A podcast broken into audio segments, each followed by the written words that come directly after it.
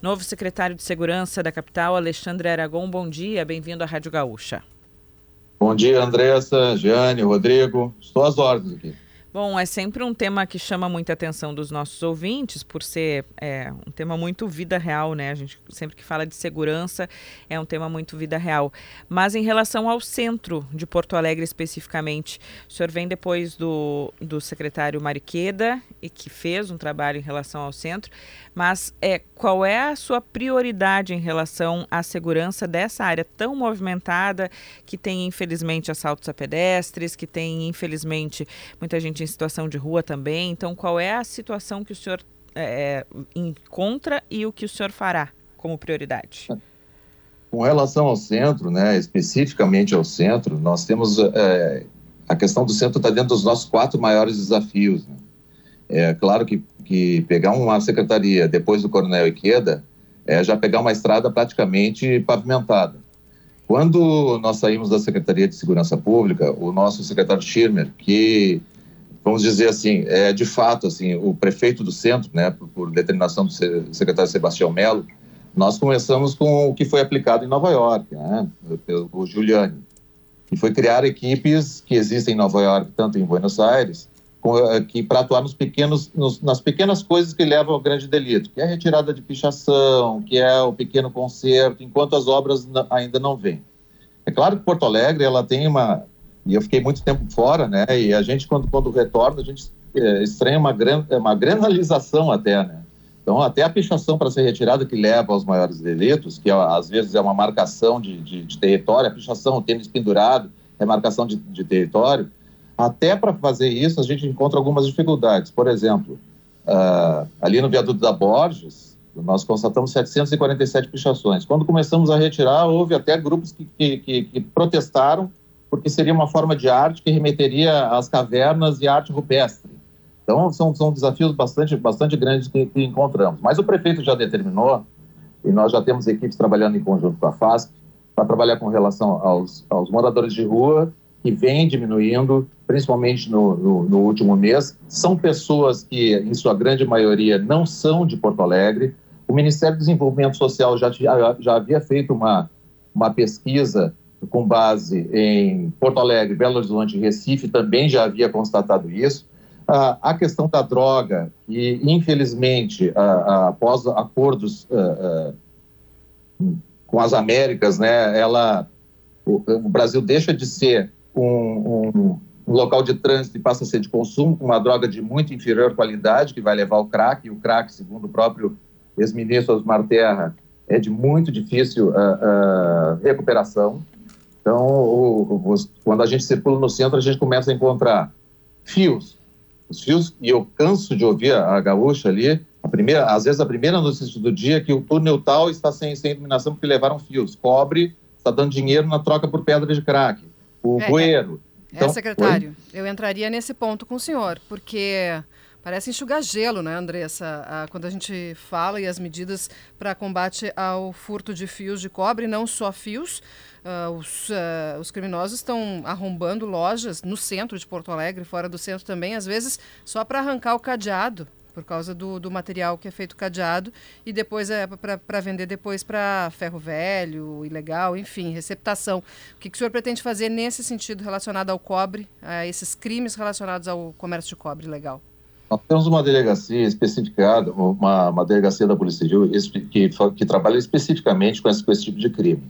Tem uma reunião, reunião com o delegado Sodré, que é o chefe de Polícia Civil e foi meu companheiro lá em Caxias do Sul, quando eu era capitão, é, para nós intensificar, intensificarmos esse tipo de crime. As outras coisas que, que, que é, intensificarmos a fiscalização desse tipo de crime. As outras coisas que mais afetavam os porto-alegrenses, que principalmente era o furto e roubo de veículos, Porto Alegre era a terceira capital em números absolutos de furto e roubo de veículos. Isso foi diminuído em 76% nos últimos três anos. Mas o que nós temos que, que, que fazer? Nós temos a, a, a, Guarda Municipal de Porto Alegre, ela estava. O Coronel Iqueto começou a trabalhar na recuperação de, dessa guarda, e a gente tem que se lembrar que a Guarda Municipal de Porto Alegre é uma guarda que tem 130 anos e a guarda mais antiga do Brasil. Das duas mil guardas que existem no Brasil, é a guarda mais antiga do Brasil. A determinação do senhor prefeito é que a concentração dessa nova turma que ele providenciou nesse novo concurso, ela vai exclusivamente para o centro. Então, nós vamos intensificar os, ali no centro, vamos montar essa, essa base, uma base a partir da, do Parque da Redenção, que também sofre muito com isso. Nós tivemos 600 mil de prejuízo em eliminação ali em dois dias no, no Parque da Redenção. E não existe o furto se não houver a receptação. Isso aí, eh, vocês estão cansadas de ouvir uh, uh, nesse sentido. Mas, mas como realmente... chegar nessas pessoas? Porque a gente fala do, uh, por exemplo, no, nos depósitos de carro, que se fez uma, uma operação muito forte no estado há alguns anos para reduzir a receptação exatamente das peças de carro. Mas é mais fácil, digamos assim, porque tem é, códigos, tem números, tem, tem como ver a procedência. No caso dos cabos e, e desses outros materiais de cobre, é mais difícil. Como reduzir de fato esse número de furtos que acabam causando prejuízo? Como o senhor disse, para o transporte, muitas vezes a gente começa o dia falando sobre isso, Transurb parado, é, bairros inteiros sem energia elétrica, até cadeado de lojas são levados por causa do material. Como reduzir?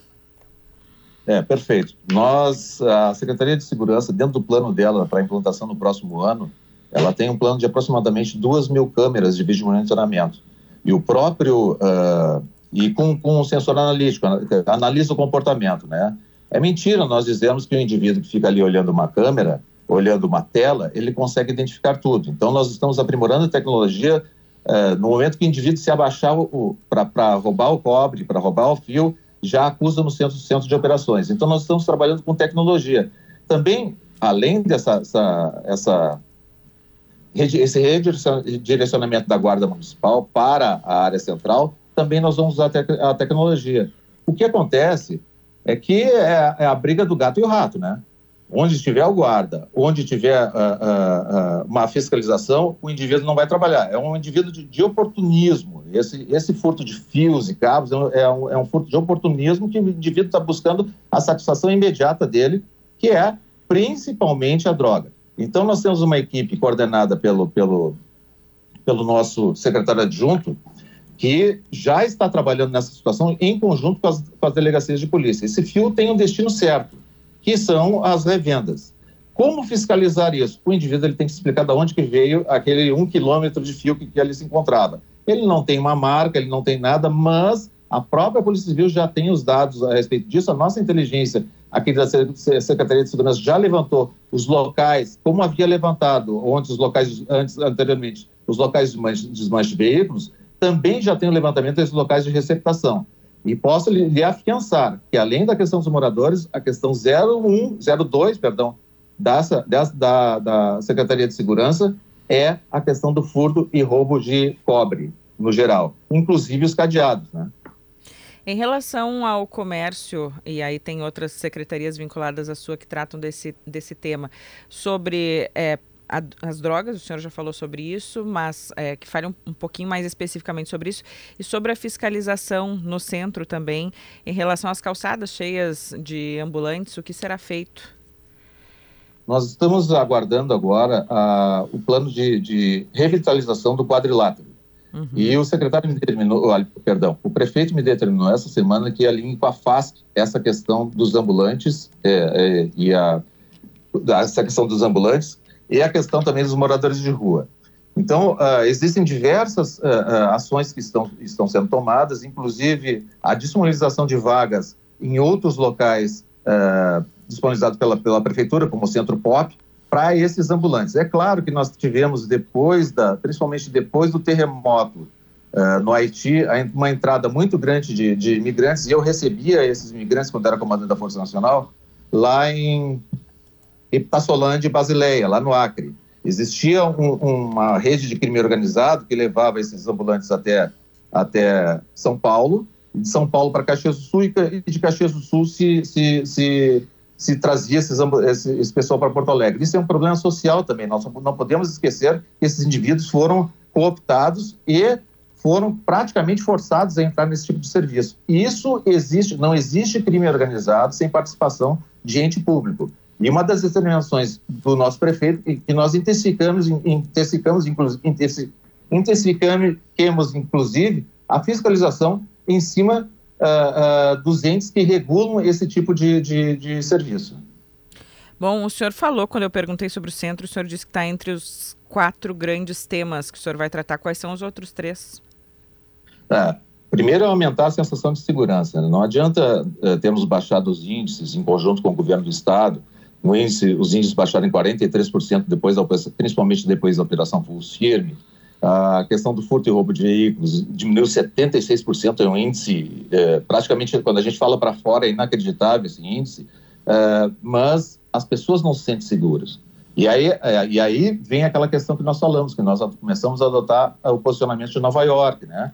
Pichou, pintou, quebrou, consertou, é, esperando as grandes obras que devem sair esse ano.